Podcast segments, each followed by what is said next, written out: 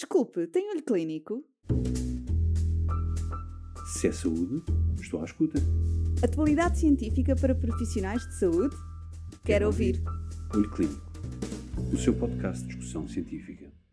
Olá, bem-vindo a mais um episódio do Olho Clínico, o seu podcast de discussão científica. Hoje falamos-lhe de Test and Treat.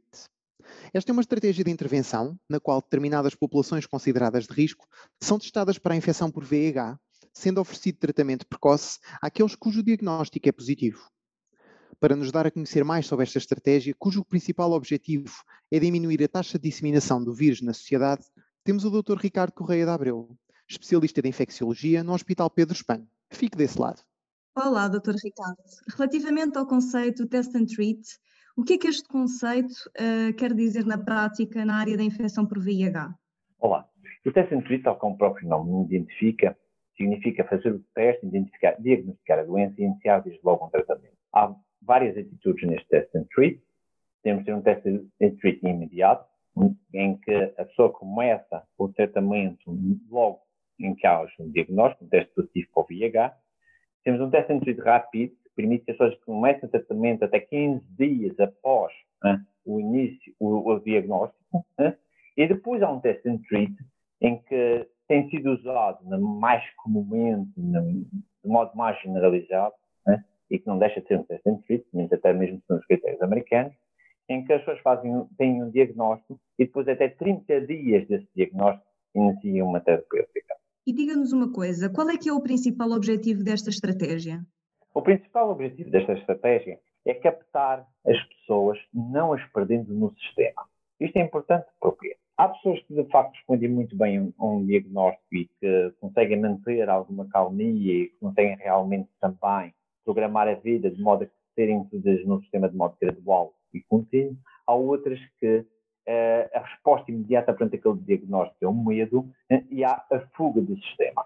Este conceito prende-se então exatamente a evitar que as pessoas criem essa questão de pânico e essa questão de medo uh, e que se percam o que levaria a um agravamento da sua doença eh, e das suas eh, estratégias do dia a dia. Desta maneira, garantimos um tratamento de alta eficácia ad início, tentaríamos logo beneficiar o doente eh, até mesmo mais para a frente. Porquê? Estamos a, hoje a tentar estudar se isto até não poderia ter impacto na qualidade da vida da pessoa no futuro. Portanto, é tudo uma estratégia combinada, não é só de facto dar o tratamento ao doente, é fundamentalmente captá-lo, garantir que ele entre no sistema né, e que mantenha um seguimento adequado, ativo e dirigido. Muito bem. E quais são então as principais vantagens e desvantagens desta estratégia? Claro está que a grande vantagem é esta que eu acabei de mencionar. Tentar lidar com a ansiedade da pessoa, garantindo um tratamento de início correto, bem adaptado, né, demonstrando-lhe que realmente a doença está logo desde o início a ser controlada. É um aspecto importante porque também vai fazer com que muitos dos fantasmas associados à infecção VIH e à sua progressão desapareçam e que as pessoas entendam que possam retomar uma vida o mais normal possível, sem nunca decaírem, sem nunca se tornarem fragilizadas como antigamente conhecidas. Esta vantagem, e como disse também da pouco, também está a ser equacionada em termos de longo prazo, os ensaios clínicos estão neste momento a decorrer, é sabermos também outro aspecto importante. Estão a ser usadas várias classes terapêuticas nesta, nesta estratégia e isso permite-nos avaliar depois, mais tarde, qual o impacto do início precoce da medicação em termos de penetração de santuários, de modo que possamos atingir uma estabilidade da pessoa para que esta atinja um prognóstico cada vez melhor, cada vez mais longo né, e cada vez com melhor qualidade de vida. Em termos de desvantagens, sabemos que em algumas pessoas o medo da infecção, o medo do diagnóstico, o medo do início da terapêutica provoca confusão e provoca muitas vezes questões levantadas com o seu bem-estar e muita gente passa a ter efeitos colaterais que até não, são compreensíveis da medicação, embora sejam adequados, mas são respostas de stress, respostas de medo eh, e ansiedade e muitas delas abandonam a medicação com efeitos deletérios muito graves. Até em algum caso, até nos próprios segmentos, porque dizem que não vão ficar doentes para tratar uma doença. E isso pode ter uma grande desvantagem.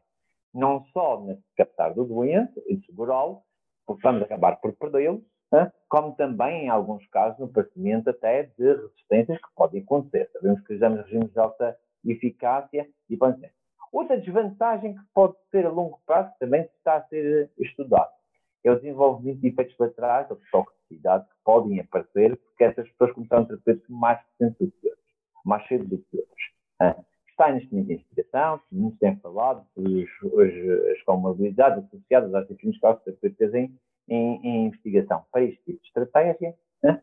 mas também não podemos dizer que esse facto né, esteja aliado e faça de facto uma grande desvantagem. Porque a maior desvantagem delas todas é de facto as pessoas também não fazerem terapêutica e estarem a agravar toda a sua saúde. E relativamente à terapêutica antirretrovírica, uh, que tipo de terapêutica pode ou não ser utilizada nesta estratégia do test and treat? Hoje em dia, nesta test and treat, o que é aconselhado usar são regimes de comprimido único. Para isso, contamos com terapêuticas, e já os temos disponíveis, com altas barreiras genéticas ou com uma boa capacidade de resposta, de diferentes classes, baseado em inibidores da protease, baseado em inibidores da integrase, até baseado em não nucleosos. Isso permite-nos um leque muito grande e variado para podermos atingir e tratar doentes. Há também quem trate neste conceito de test terapêutica dupla e terapêutica tripla. Né? Claro que a terapêutica dupla, num conceito de test imediato, né? tem sempre algumas inseguranças e algumas incertezas, porque está dependente sempre de análise, vai ter resultado posterior. Portanto, pode ter necessidade de ser sempre alterada e modificada. Isso para também não é bom.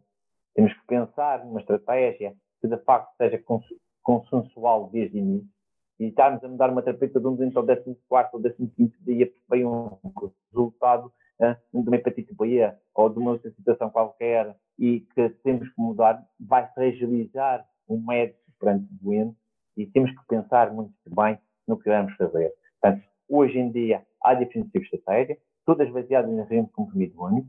Há estratégia terapêutica dupla, há estratégia terapêutica tripla. Começa-se a indicar cada vez mais uma estratégia terapêutica tripla pela abrangência e pela cobertura de mais entidades e maiores eh, situações. A terapêutica dupla poderá também ser usada, mas tem condicionantes que é preciso tomar algum cuidado quando tomarmos essa estratégia. Por exemplo, uma estratégia terapêutica dupla pode ser benéfica nós já temos todos os dados do doente. E que começar uma terapêutica, ou seja, um test and treat até aos 30 dias, como por exemplo dizem os americanos, em que o test and treat será quando o doente está apto para. Portanto, a terapêutica dupla aí pode ter as suas vantagens. Né? A terapêutica tripla, para quem vai começar no imediato ou no rápido, é mais aconselhada hoje. Muito bem. E diga-nos uma coisa, Dr. Ricardo, já sabemos quais os doentes hoje em dia que mais beneficiam com esta estratégia? Não temos para já nada que nos identifique o doente para este tipo de estratégia. É preciso termos o bom senso, é preciso continuarmos a avaliar as pessoas, é, há diferentes atitudes para diferentes doentes, não só pela doença, não só pelo estado de cada um, a maneira como cada um responde às diferentes reações e, e, e aos diferentes estilos de vida e qualidades de vida que tem. Não há hoje ainda padronizado um doente tipo para um teste sentido, seja imediato, rápido ou até diferido. Portanto, neste momento ainda muito teremos que avançar. Muito bem, muito obrigada. Eu acabaria então por lhe perguntar relativamente a este tema, uh, na sua opinião, uh, o test and treat deve ser feito quando, como e porquê?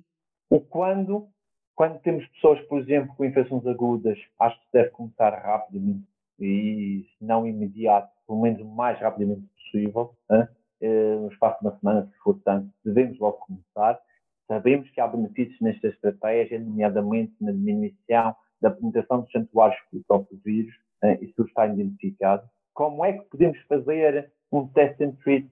Pá, temos índices da protease, temos índices integrados, temos nanonucleoses, é ver o que melhor temos em comorbidade com o doente.